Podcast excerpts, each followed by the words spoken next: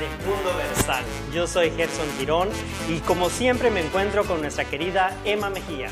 Hola, hola a todos. Yo como siempre estoy Feliz de estar aquí disfrutando de un día más en compañía de mis amigos, mi familia de Mundo Versal y sobre todo trayendo información para ustedes que nos están viendo del otro lado del dispositivo, que sea que nos estén viendo y les mandamos muchos saludos a todos ustedes. Hoy tenemos un programa muy especial en donde tenemos una entrevista de lujo, en donde tenemos arte, cultura y mucha diversión.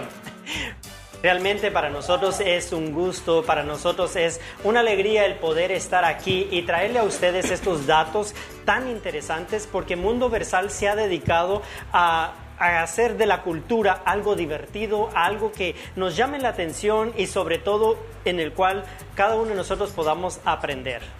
Siempre tenemos que tener presente que hay que rescatar la cultura y digo rescatar porque muchas veces se pierde eh, saber que tenemos raíces y que estemos orgullosos de ellas, ¿no? Y una, una de esas raíces que tenemos es precisamente la danza, Gerson. Realmente lo que tú has dicho es algo muy cierto porque a veces en, las nuevas tendencias, las nuevas generaciones, se va perdiendo poco a poco nuestra cultura, nuestras tradiciones, pero lo importante y lo más bonito es que hay personas que están dedicadas a poder rescatar esta cultura tan bonita de nuestros países latinoamericanos. Y sobre todo es, es una tradición que viene desde hace muchísimo muchísimos años atrás. Eh, bueno, desde la conquista de los españoles en 1521, desde ahí, incluso desde antes, eh, porque se danzaba para los dioses en la época prehispánica, pues para agradar a los dioses, ya sea para hacer llover según las creencias, la danza tlalo, que, que, que pues para eso eh, danzaban para que lloviera y pues crecieran los cultivos, pudieran cosechar, etcétera, la danza hacia el sol, la danza hacia todos los dioses que ellos tenían eh, las creencias en ese momento, desde ahí ya, ya estaban, que las danzas prehispánicas hasta la fecha se siguen mostrando en algunas actividades, en algunos eventos, en algunos incluso parques también, ahí están los danzantes. Ya, es algo muy bonito, la historia nos cuenta, como tú decías, desde 1521, ah, estas herencias indígenas, también europeas y hasta cierto punto africanas en algunos países, porque muchos países latinoamericanos conservan estas culturas y fueron mezclados, ¿no? Hubo una mezcla de todas estas culturas y es muy bonito reconocer también de que, por ejemplo, en México los aztecas y los mayas eh, hacían sus danzas para los dioses, para el dios de la lluvia, eh, para el dios de la oscuridad, de la productividad. Entonces es algo que ellos ah, en acción de gracias lo hacían para poder agradecerle a, a los dioses el que ellos tuvieran un buen año o que hayan tenido un buen año. Entonces, cuando se mezcla, por ejemplo, la conquista de los europeos con los indígenas y también eh, traen los europeos esclavos a algunos africanos, entonces los africanos, para sentirse en su lugar, para sentirse que estaban en sus países y también como un acto y grito de libertad, ellos danzaban, bailaban y realmente es impresionante ver cómo ellos lo hacen. Entonces, te imaginas la cultura indígena de los aztecas y mayas junto con eh, la, cultura afroamericana, esa mezcla fue algo muy bonito y los europeos por un tiempo trataron de cortar y hasta cierto punto eh, intimidar a los indígenas y afroamericanos para que no lo hicieran. Pero después, en, el tiempo de la conquista, eh, pudieron ellos ganar estas batallas y realmente los indígenas, eh, como bien decía, en acto de libertad, ellos empezaban a danzar. Aparte, pues eran totalmente sus creencias, ¿no? Lo que, lo que ellos creían que pues los dioses les daban era realmente eh, difícil, por mucho que los españoles vinieran a poner sus creencias, su cultura, su religión y todo, de algún modo tuvieron todavía que, que pues sobresalir y de ahí es que se vienen modificando y de ahí es que nacen también la danza folclórica dependiendo de las regiones, por ejemplo en México hay danzas muy famosas eh, como el jarabe tapatío, es yo creo que el, más famoso, la bamba de Veracruz. Cada estado tiene su, su, representación que pues con el tiempo se han ido modificando, pero que hasta la fecha todavía se tratan de conservar desde los trajes típicos, los pasos básicos de, de danza y pues todo, esa, todo ese glamour que usan ellas, eh, las flores en la cabeza, el maquillaje muy muy llamativo para que se vea todo colorido y pues represente los países, en ese caso México, pero pues en general los países latinos, ¿no? Mucha fiesta, mucho color. Y como tú le decías, también hay una canción que es la canción del sombrero, que lo bailan mucho también en Veracruz. Eh, entonces, es estos bailes que es tan bonito verlos y como decía Emma, en Latinoamérica, en México y en Latinoamérica, estas danzas folclóricas son tan impresionantes. Por ejemplo, en Guatemala ahora lo acompañan con la marimba. Entonces, estas danzas, por ejemplo, tenemos la danza del ferrocarril, de Luna de Xelajú, son danzas muy bonitas que la, la cultura maya aún sigue conservando y es algo muy bonito. Ustedes en los países de donde nos ven, compártanos cuál es la danza que se baila en, su país, eh, los típicos en Ecuador, en, Colombia, eh, todos los países tienen algo en Bolivia. Eh, siempre hay algo representativo, compártanos, coméntenos cuál es lo que ustedes tienen como tradición ahí. Por ejemplo, nosotros en, en México pues tenemos todas esas danzas que por cierto mandamos un saludo al, grupo de danza folclórico Cielo Nuevo y sus perlitas, que tuvimos el gran honor de, de, asistir a un evento donde ellos estuvieron y los vimos bailar como solo ellos saben, Gerson. Y el baile folclórico ha sido y es no solamente un elemento cultural nacional, sino que también internacional. Como lo decíamos, ya aquí en, Estados Unidos también se ha traído esta bella tradición y el, grupo Cielo Nuevo y sus perlitas nos dieron el privilegio a nosotros de estar con ellos. De, ya van a ver ustedes algunas imágenes donde Emma y, y Gio estuvieron ahí amenizando este acto tan bonito y donde ellos pudieron bailar y aprender también. Sí, porque las chicas nos explicaban, como pueden ver ahí, eh, los pasos básicos, ¿no? De algo que se hace en todas las danzas eh, folclóricas mexicanas, lo, lo, básico que es para todo. Y ahí estaban, pues, las, las señoras que, asistieron al evento, se animaron ahí a levantarse y a, a poder practicar y aprender un poquito de, de, toda esta tradición. Y ellas muy bonitas con sus trajes, con sus vestidos y y muy animadas, que estaban a pesar del calor que estaba haciendo, ellas bien vestidas con sus trajes y pues muy bonita esta tradición, Gerson. Y nos comentaban que hay personas de que ya tienen muchos años de estar aquí en Estados Unidos y pues no, no pudieron aprender mucho de la tradición de, de estos bailes, pero cuando nosotros los mirábamos o las veíamos a ellas ahí en el baile, había una señora en particular que ella no tenía el vestido típico, el, el, traje típico, pero ella estaba bailando y hacía como que tenía el traje y el vestido y entonces hacía todas las señas y las formas, así que realmente es impresionante cómo nos conectamos ¿no? con nuestra cultura. Y sabes que me encanta ver cómo ellas, orgullosas de lo que están portando, de lo que traen puesto, su parado, pechito de paloma, y, bueno, eh, me encanta ver, y sobre todo porque son señoras eh, ya de una edad, pues no, no tan jóvenes, ¿no? ¿no? No quiero decir que son de la tercera edad porque tampoco lo son, pero ellas em, pues tienen su grupo de folclore, incluso ellas invitan a la gente que si quieren unirse, eh, las busquen eh, y se pueden integrar, ellas ensayan y, tienen mucho ánimo. Aparte es muy buen ejercicio, ¿no? Sí, pues tú lo decías, son generaciones que, que ya son ah, un poquito más, este, ¿cómo podemos decir? Un poquito más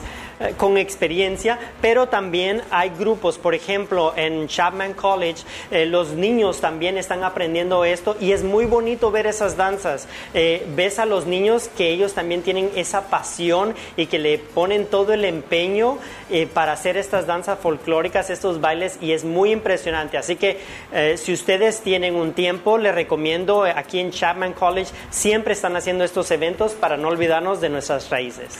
Nos contaban las, las chicas del ballet Cielo Nuevo que a veces van a los asilos y bailan para los adultos mayores y que ellos se emocionan mucho porque en México hay un baile que es el baile de los viejitos. Cómo se baila con máscaras de viejitos y están encorvados con su bastón. Y a ellos les llama mucho la atención. Incluso en alguna ocasión en el Parque Xcaret, en, la Riviera Maya en México, eh, hay un espectáculo que se hace en la noche donde pasa toda la tradición de México, desde la cultura prehispánica, eh, las danzas prehispánicas, como hablábamos hace rato, el, juego de pelota, el, juego de pelota con fuego.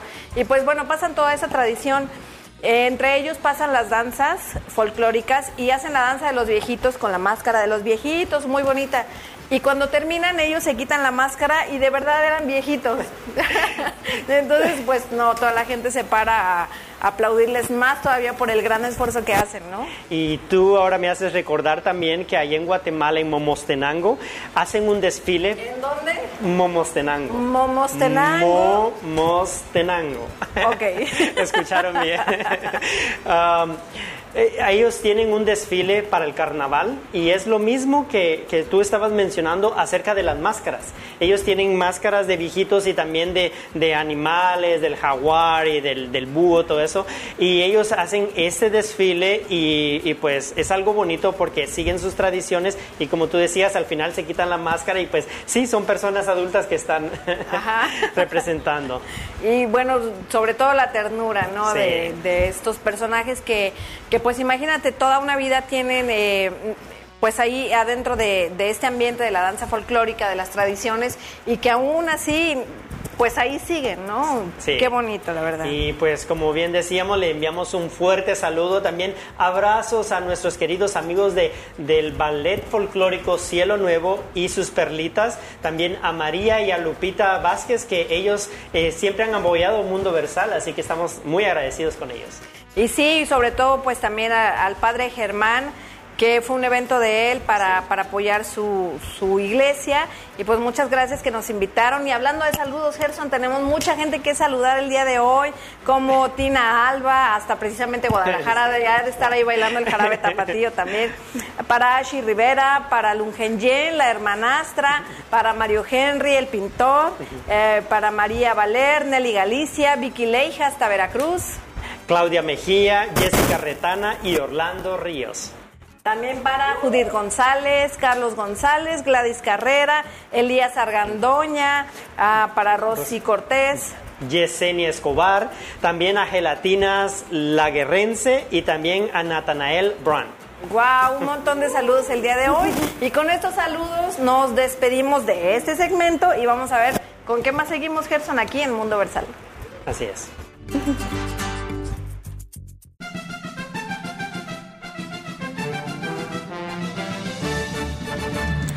Con ustedes, el noticiero con las notas menos relevantes del momento, las notas que no notas.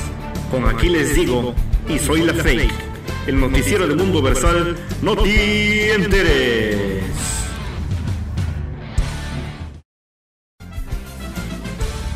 Bienvenidos, una vez más les entregamos el Noti Enteres. Yo soy el señor Aquiles y mi compañera... Soy la Bienvenida. Soy la Faith. Bienvenida compañera, ¿cómo le ha ido? Mar maravilloso, muchas gracias. Bueno, me alegra. Bueno, nuestro público nos espera con las siguientes notas. Adelante, compañera. Está bien, usted siempre tan Galán. lindo. Sí, también.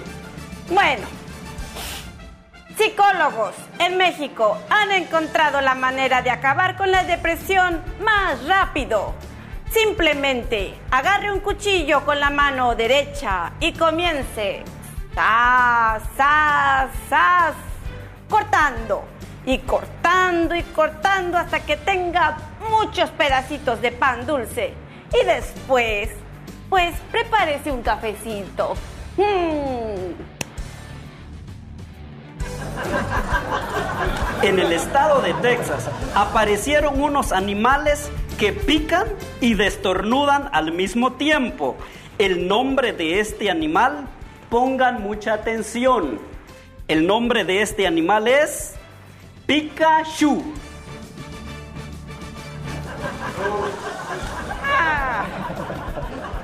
Un estudio reciente de los científicos de Mundo Versal han descubierto que existen dos días en la vida de todo ser humano que no tiene 24 horas. Esos días son, ponga mucha atención, el día en que el individuo nace y el día en que el individuo muere.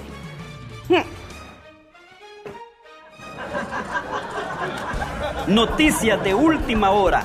Nos acaban de informar que el día de mañana sábado, después de las 4 pm, serán las 5 pm de la tarde. Sí, tiene razón. En la Ciudad de México, un invidente fue arrestado por presunto asesinato. Sí, así como usted lo escuchó. Y después de tantas horas lo dejaron ir, ya que no tenía nada que ver con el crimen. Hmm. Un actor muere de ataque al corazón en la última escena para una película de Netflix. Sí, se podría decir que la película tiene un final de infarto.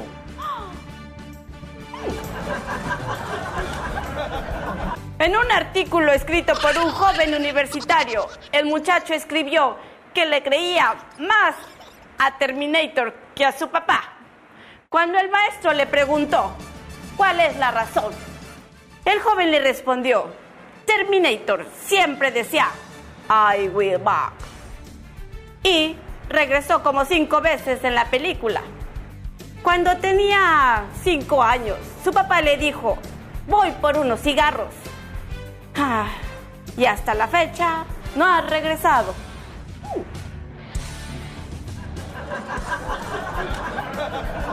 Un alumno de la Universidad de Monterrey fue sorprendido copiando el examen de otro compañero.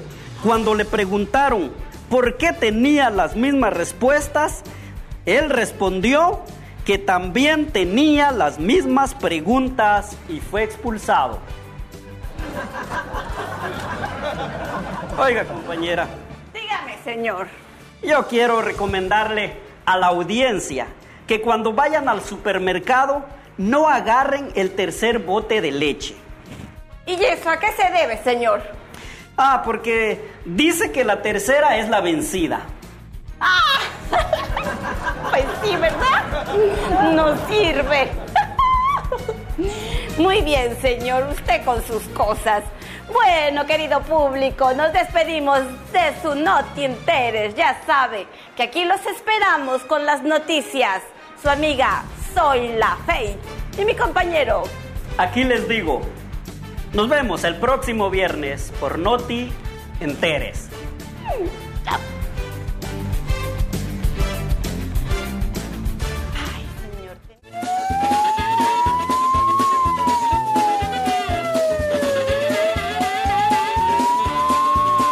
Bienvenidos al Ginelócogo, interpretado por Gerson Girón. Doctor, doctor, ¿Pero qué te sucede? que tengo el brazo afuera. Pues hacelo pasar. ¿Por qué lo dejaste afuera?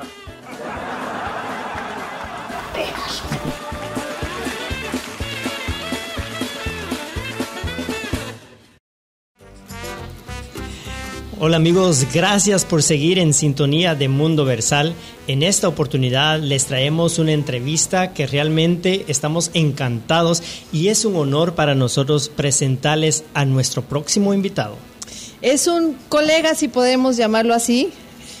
Yo creo que sí, porque te imaginas, es dos veces ganador de Emmy, de los premios Emmy, productor de televisión y reportero.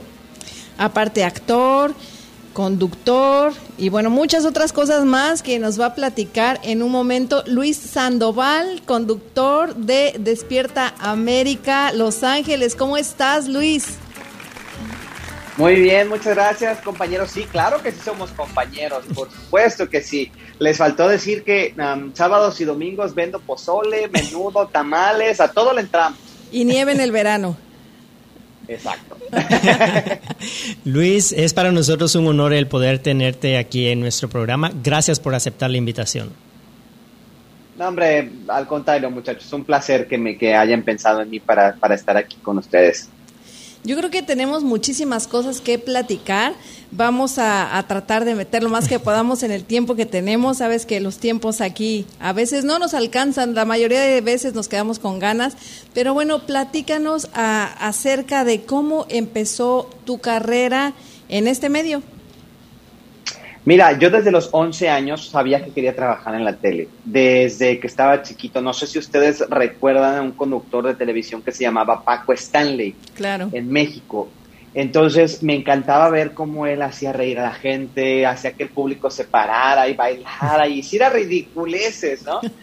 Pero me, me, gustaba mucho ver la energía que él transmitía y cómo las personas se alegraban. Y me acuerdo específicamente de una viejita que se llamaba Estelita. Y esta señora siempre estaba en el público y estaba hasta enfrente una viejita que se me figuraba mi abuela. Y decía, o sea, la vida de Estelita es ir a este show de televisión porque es lo que le llena de vida y así como está esta Estelita, hay millones de personas en el mundo a quienes la televisión les alegra la vida. Y dije, yo quiero dedicarme a esto. Pero me vi al espejo viviendo en México y dije, ah, caray, yo no soy galán de ojo verde, ojo azul, alto, güero, extranjero, como era pues la costumbre, o a veces es todavía la costumbre en México eh, del físico para trabajar en la televisión. Y dije, pues yo creo que si me voy a Estados Unidos, la armo más, porque yo había visto que acá en Estados Unidos la onda era mucho más diversa. Había visto personas más morenas, gorditos, chaparros, de todo. Entonces, em, pues dije, bueno, vamos a ir a intentar suerte a Estados Unidos Obviamente desde, o sea, vamos hablando que tenía 12 años, muchachos. Em, y mi familia siempre había ido y venido, desde mi abuelo fue bracero, entonces para nosotros Estados Unidos era nuestra segunda casa. Muy familiar. Y exacto, entonces tomé la decisión, cuando llegó el momento de estudiar, a los 18 años, me vine a estudiar a, Baja California, a Tijuana. Ahí estudié la carrera de licenciatura en comunicación eh, y a la vez comencé a trabajar en, la región de San Diego, en Chula Vista. Por muchos años crucé la frontera diario para poder costearme los estudios. Y después que me graduó de licenciado en comunicación, eh, Diosito ya tenía por ahí un trabajo eh, esperándome, comencé a trabajar en Univisión Radio San Diego, después de algunos años de trabajar ahí desde abajo, pegando calcomanías y cargando cables y limpiando mesas y todo, me mandan a trabajar con el show de Piolín por la mañana aquí en Los Ángeles Trabajé tres años para el show y después eh, las circunstancias de la vida me dieron la oportunidad de entrar a Despierta América. Y pues ya hace más de 10 años que tengo ahí. Bueno, y la buena noticia es que quería ser extranjero, pues ahora sí eres. ahora sí, sí es cierto. Ya nos, nos, encanta pues tu historia porque realmente vemos de que um, le has echado ganas como usualmente le decimos, ¿no? O sea, has luchado por tus sueños y llegar hasta donde estás realmente ha sido un esfuerzo. ¿Cuál ha sido la experiencia que nunca se te olvida de tus inicios? Hoy en la mañana estaba platicando con una persona con quien estaba grabando un reportaje y recordé yo me aventé trabajando cinco años en el Pollo Loco, así es como me pagué la carrera. Quienes no conozcan el Pollo Loco, eh, bueno, es un restaurante de comida rápida, da, ¿dónde venden pollo? Entonces, eh, yo siempre tuve el plan, dije, yo voy a llegar a la tele, yo voy a llegar a la tele, yo no, sé cómo, pero estoy en el camino. Entonces, cuando trabajaba en el, en el Pollo Loco, me pusieron a trabajar en el drive-thru. Entonces me ponían el audífono y tenía que tomar las órdenes y hablar con las personas y escucharlos cuando a la vez estaba haciendo unas otras cosas. Entonces, a veces me estaban diciendo cosas al oído y yo estaba diciendo otras cosas a las personas enfrente de mí y decía, esto me va a ayudar a que cuando llegue a la televisión voy a estar bien preparado para manejar el chícharo, el, ¿sabes? El, apuntador. El apuntador. Entonces, yo, o sea, desde siempre estaba fijado en eso. Pero ¿sabes qué, qué es lo padre? Que, que todo lo... Estabas totalmente enfocado y eso es lo que a lo mejor tenemos que aprender, decir, queremos esto y vamos por este camino y todo a nuestro alrededor, enfocarlo en eso y eso está muy padre también. Sí, totalmente. es importante cualquier cosa que deseemos en la vida, siempre estar enfocados y asegurarnos que a lo mejor donde estamos ahora no es donde queremos estar, pero por lo menos saber que vamos en el camino correcto, que vamos creciendo, que vamos avanzando y que las cosas no se dan de la noche a la mañana. Todo tiene su proceso y que a veces hay que aprender ciertas circunstancias o a lidiar con ciertas personas para poder después hacerlo en otro nivel. Como reportero has estado en desfiles de las rosas, el grito de la independencia. ¿Cómo, cómo han sido estas experiencias y en el momento que estabas ahí, qué era lo que venía a tu mente? Mira, yo antes de la pandemia llevaba ocho años, ocho años sin celebrar Año Nuevo porque siempre me tocaba trabajar en el desfile de las rosas. Entonces para mí eh, era, al principio fue complicado, ¿sabes? tener que irte el 31 de diciembre a dormir a las 7 de la noche, no celebrar, acostarte, todo el mundo anda de par y tú ya en pijama, dormido porque me tengo que levantar a las 3 de la mañana el día primero de enero. Entonces los primeros años sí como que me costó trabajo los primeros dos. Pero después entendí lo importante que es comenzar el año con el pie derecho y comenzar el año trabajando en lo que me gusta. Y, desde, desde el día uno, ¿eh? Eso, eso sí lo entendí desde el día uno, lo, lo sentí. El poder ser parte de algo tan grande en donde hay una energía tan bonita, donde las personas están de buenas, donde todo el mundo está feliz porque estamos comenzando un nuevo ciclo, donde tienen sueños, y participar en el desfile de las rosas, que es algo tan grande a nivel mundial, ver gente que viene de otros países, te llena de energía. Entonces, para mí ha sido una, bendición muy grande el poder comenzar el año de esa manera, o sea, lleno de energía, que sí, el 31 ah, me pesa no irme de party con mis amigos, con mi familia, pero el poder comenzar cada año eh, en este lugar que es icónico como Pasadena, eh, el tener acceso a, algo que es tan pequeño, por decirlo así, y poder comenzar el año trabajando en lo que siempre soñé ha sido una, bendición. Entonces, para mí eso es, es como, como una medallita, ¿no? De decir, ahí va, vas bien, ahí te va, otro, otro premio, vamos a seguir echando ganas, vamos a seguir echando porras a la gente. Y bueno, hablando de, tus metas, trabajar en Univisión no es cualquier cosa. Yo creo que muchos de nosotros, pues, desearíamos estar también ahí cubriendo los eventos. Platícanos cómo es trabajar en una cadena tan profesional, tan grande. Nosotros estamos aquí en el estudio y la verdad es que eh, yo tengo la carrera, también la licenciatura en Ciencias de la Comunicación pero en realidad estamos jugando a estar aquí con la gente y cómo es en tu experiencia trabajar en una cadena de televisión tan grande. Pues Emma, yo también juego a estar con la gente. se, trata de lo mismo. Yo creo que la conexión entre los seres humanos es, es igual en todos los lugares y en todos los aspectos. Eh, obviamente hay un nivel de responsabilidad mucho más grande hay un nivel eh, de, disciplina, de exigencia mucho más grande que se tiene que cumplir. Hay mucho estrés, siempre hay estrés, siempre hay deadlines, siempre todo es ya, ya, ya, ya, rápido, rápido, rápido, era para esto, te dicen algo para cuándo, para ayer.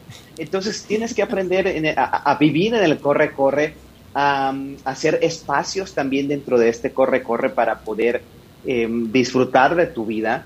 Em, aprende uno a, a crear más rápido, a, que no se te cierre el mundo, a decir, ok, ¿puedo hacer esto? No, ¿cómo le puedo hacer? Tengo que llegar de punto A a punto B. Entonces tengo que trazarme un camino para poder llegar. Em, gracias a Dios he tenido la, la, oportunidad, la bendición de trabajar con un equipo muy, muy bueno. Mi familia de Despierta América, de verdad, de verdad nos queremos. Eh, y no es por, por echar mentiras eh, o por adular o por presumir algo que no es. De verdad es una familia, tenemos años conociéndonos, tenemos años trabajando juntos. Y cuando producimos, de corazón, te lo digo, nosotros, por lo menos mi equipo, a los que yo conozco, siempre tenemos en mente el que eh, la, la audiencia, nuestro televidente, se lleve algo bueno en mi caso, a veces me toca reportar chismes de parándula, pero en mi mente y mi intención siempre es, bueno, la persona que venga a ver este chisme de parándula en este momento, que se olvide de sus problemas, que se ría, que se, que se suelte, ¿sabes? Que escape de cualquier situación difícil que esté teniendo. Y si hay otro, otro tipo de historia que sea para motivar, para alegrar, para informar, para entretener, entonces todavía con más ganas, porque eso, eso creo que es básico en mi carrera, el que, y en mi forma de trabajo, de que lo que estoy haciendo tenga un beneficio para alguien más. No se trata de yo nomás salir en la tele porque me gusta la tele, sino Claro. ¿qué estoy trayendo a esa estelita de Paco Stanley? Estoy haciendo reír a esa viejita, estoy haciendo reír a la familia, estoy entreteniendo, estoy informando, estoy diciéndole a las personas cómo cuidarse del COVID. Eso es lo más importante. que toda esta dedicación, este empeño que tú le has puesto a tu carrera, a lo que amas, te ha llevado a ganar dos premios Emmy. ¿Qué fue lo que pensaste en ese momento y a quién llamaste cuando supiste esta noticia? Bueno, tengo que ser honesto, muchachos. Esos premios Emmy los compartimos con toda la familia de Despierta América. Son, no, no fue un premio individual a Luis Sandoval. Luis Sandoval tiene una, una parte, pero es un, es un trabajo de equipo. Y pues, oh, la primera persona fue mi mamá, obvio. mi mamá, la segunda, eh, bueno, mi pareja que estaba conmigo, mi ahora esposo, Renato, con quien, pues, cuando nos supimos de la noticia estábamos llorando de felicidad, de agradecimiento. Y a veces uno dice, ah, pues este, un premio no significa nada. Pero en realidad sí significa mucho, significa esfuerzo, significa desvelarse, significa a veces no ir a fiestas, el no poder estar cerca de la familia, el tener que cancelar situaciones que uno ya tenía previamente planeadas porque hubo breaking news y que tuviste que ir a cubrir. Es, este, es también es ot- otra medallita, ¿no? Otra estrellita que pues me lleva a pensar, pues, ay, algo estoy haciendo bien. A la gente le gusta lo que hago, ¿no? Claro, sobre todo pues el reconocimiento a todo ese buen trabajo que todos como equipo hacen, como lo decías, ¿no? Yo quisiera saber, eh, porque muchas veces vemos a la gente en la televisión como actores, como conductores, como estrellas de cine, eh, como quiera que sea, y creemos que son, no sé, como, como personas de otro planeta, ¿no? Siendo que también tienen una vida. ¿Cómo es un día en la vida de Luis Sandoval fuera de Despierta América?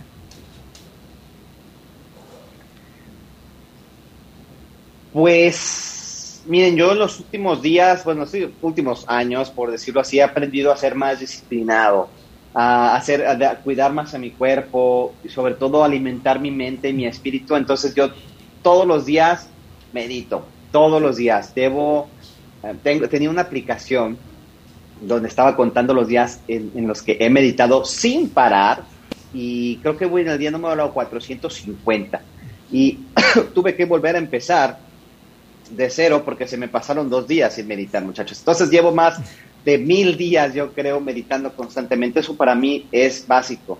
Y no solamente como que me ayuda a mi trabajo, sino a mí como ser humano. Entonces, a mí me encanta mantener este, mantenerme en forma en todos los aspectos, ¿no? No, no les voy a decir que soy fisicoculturista ni que no como churritos y pozole, porque pues sí le entro bastante bien a la comida.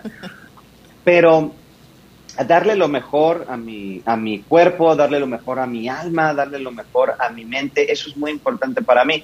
Además de Despierta América, pues bueno, me encanta pasar tiempo con mi familia, con mis amigos, con mis perros y apoyo a una organización que se llama Corazón de Vida, que ellos eh, ayudan a 11 orfanatos en la región de Baja California, en la, de Baja California Norte, en México. Entonces, para mí también es muy importante el brindar servicio a las personas, ayudar a otros, eh, eh, porque, porque creo, creo, que es parte de la vida, ¿no? El compartir. Tengo muy claro que las bendiciones se tienen que compartir. Si no, la vida o Diosito en quien uno crea no, no te va a seguir mandando más, porque todo tiene que fluir, el dinero tiene que fluir, la, las, la, las cosas buenas de la vida tienen también que compartirse. Entonces, eso, es. eso, pues eso es básicamente lo, lo que hago. y vemos que eres un, un joven, eres un, una persona muy, muy agradecido, ¿no? Pues con la vida, con, como con las demás personas. También tú has aportado a, a, a grandes talentos, a personas que están comenzando, como en el teatro Frida Kahlo, donde tú eres parte de esta organización. Sí, pues cuando llegué a Los Ángeles, el, Teatro Frida Kahlo se convirtió en mi segunda familia.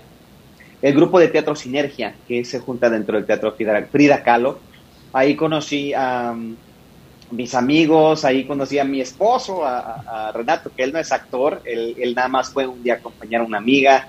Y creo que es importante seguir manteniendo e, esos vínculos para mí, seguirme manteniendo siempre en contacto con las personas que creyeron en mí cuando no tenía chamba, porque pues hubo también un rato que estuve desempleado.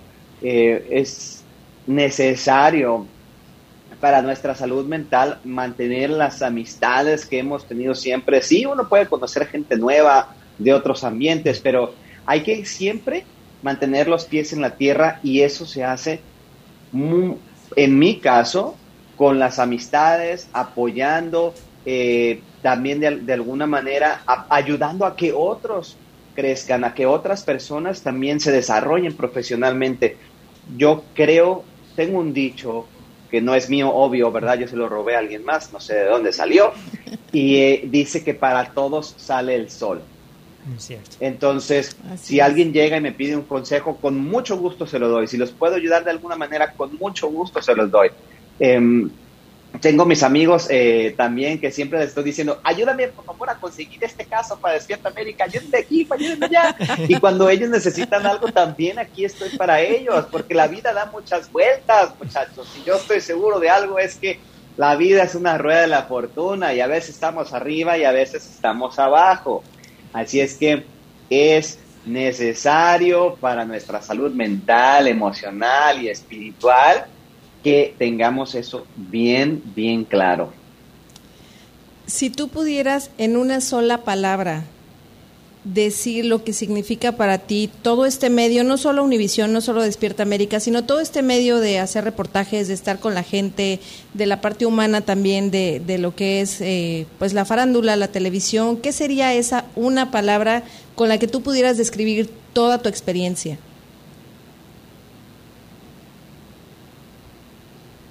Son tres palabras. Para mí es un sueño hecho realidad a veces eh, voy manejando en mi carro y digo, no manches, ¿de verdad tengo esta vida? ¿De verdad estoy manejando en Beverly Hills a un red carpet a entrevistar a Oprah Winfrey? Y dices, ah, no manches, ¿en qué momento pasó esto, no? Y, me llegan así momentos de, agradecimiento de repente em, cuando estoy haciendo, no sé, X cosa que es para mí es cosa de todos los días. Ahora, y digo, no manches, o sea, qué padre, qué, qué bendición el hecho de que hago, hago un, no sé, una historia en Despierta América. ¿Y la historia de qué se trata? Pues de que le vamos a regalar 5 mil dólares a la señora que está por perder su negocio. Entonces estos 5 mil dólares le van a ayudar a la señora. Y digo, wow, o sea, mi trabajo es entretener, ayudar y hacer la diferencia en la vida de otras personas. O sea, ¿qué más quieres, Luis? Ya me saqué la lotería. Así es, de acuerdo. Y te hemos ah, visto no solamente en Despierta América, pero también tú tienes un podcast, tienes ah, un programa que, que, sacas y realmente es muy entretenido, muy divertido. ¿Cuál es la, eh, la persona que ha sido un poquito difícil a la hora de entrevistar y quién es la persona que te ha dejado una gran enseñanza? Ah, pues hace dos semanas, muchachos, tuvimos a Don Francisco. Imagínense entrevistar a Don Francisco, así como que, ay, Diosito Santo. fue un reto para mí, no te voy a decir difícil, pero sí fue un reto. Decir, o sea, tengo 20 minutos con Don Francisco, ¿cómo le voy a hacer para aprovechar estos minutos al máximo. Eh, esa es la entrevista más, más difícil, podría decir. Y la segunda pregunta, ¿cuál era, perdón? Eh, ¿Quién es el invitado que te ha dejado una enseñanza para tu vida? Han sido muchos. Han sido muchos, muchos. Em, pero uno de los que más y siempre menciono es el caso de Panchito Mendoza, es un, un amigo también que conocí por medio de la tele. Panchito estuvo nueve años en la cárcel, pagando una condena por porque tomó malas decisiones en algún momento de su vida. Sin embargo, él tomó la decisión de cambiar su vida y después de que salió de la cárcel comenzó un negocio vendiendo sushi y le puso todas las ganas y toda la intención y de repente, o sea, la vida lo premió y su negocio comenzó a crecer y los famosos comenzaron a seguirlo y a comer su sushi y, y, Panchito ha creado también un ambiente de trabajo muy bonito para sus empleados. Eh, porque él viene, él sabe la necesidad, él sabe lo difícil que fue el, dar, dar este paso, dar este cambio en su vida. Entonces él es muy buen jefe. Y imagínense, de haber estado preso nueve años, ahora tiene tres restaurantes y está facturando, no sé, millones de dólares. Tiene, tenía, antes de la pandemia tenía 120 empleados. Entonces, para mí contar historias como la de Panchito es no solamente necesario, pero también es Em, muy reconfortante, muy refrescante el poder darte cuenta de que sí, basta con que uno tome la decisión en su vida para que todo cambie a tu alrededor. Y creer en las segundas oportunidades, ¿no? Absolutamente, absolutamente. Hace rato nos comentabas que en tu vida diaria haces meditación, bueno, cuidas en todos los aspectos de ti. Y nos gustaría saber, para ti, ¿qué es la fe?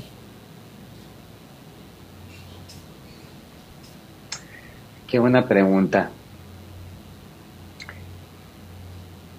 La fe obviamente es el eh, poder creer en lo que uno no ve, el creer, el sentir, el permitirte soltar.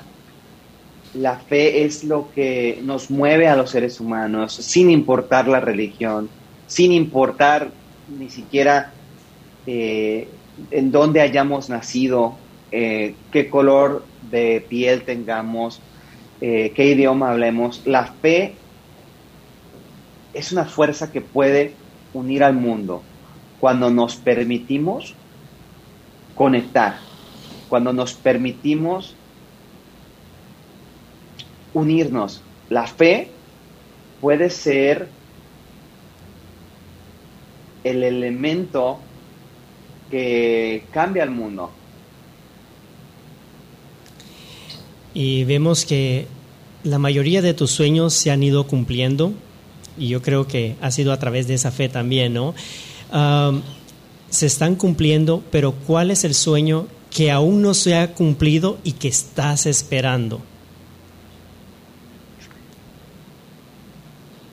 Yo quiero comenzar a producir, a participar en la producción de contenido en inglés para otras audiencias, de llevar mi perspectiva, mi experiencia, mis contactos, mis conocimientos, eh, también mi experiencia de vida, no solamente profesional, a los medios en Estados Unidos en inglés creo que es importante y necesario que el, público anglosajón sepa más de nosotros. En Estados Unidos el 18% de la población, 18% somos hispanos o de origen latino.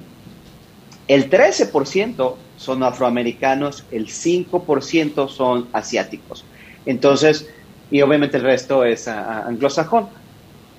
Si vemos los números, de representación de productos que vemos en la televisión, en Netflix, en cualquier plataforma ahora digital, en el cine.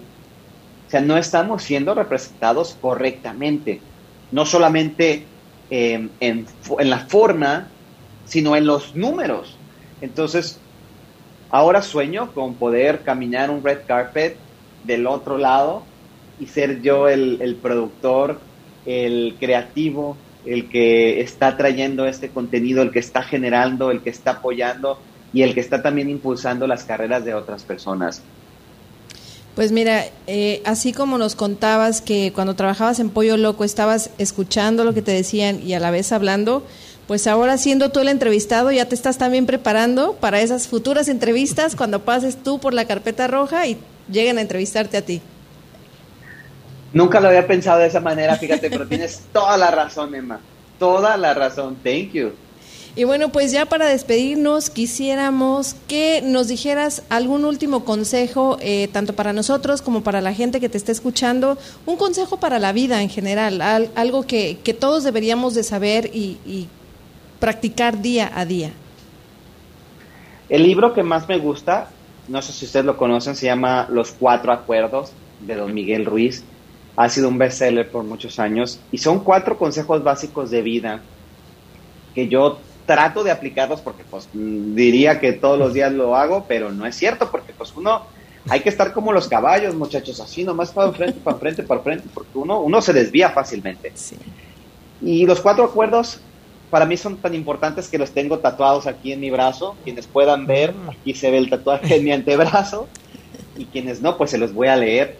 Y el acuerdo número uno es, sé impecable con tu palabra. Nuestras palabras es magia. Tú decides si es magia blanca o magia negra. Cuando tú hablas de ti, estás creando tu propia realidad. Si dices, ay, qué tonto soy, entonces es magia negra. Pero si dices, ay, lo, no lo hice bien, pero estoy aprendiendo y lo voy a hacer mejor la próxima vez, es magia blanca y tú estás creando lo que vas a ver, lo que vas a sentir, lo que vas a hacer en el futuro.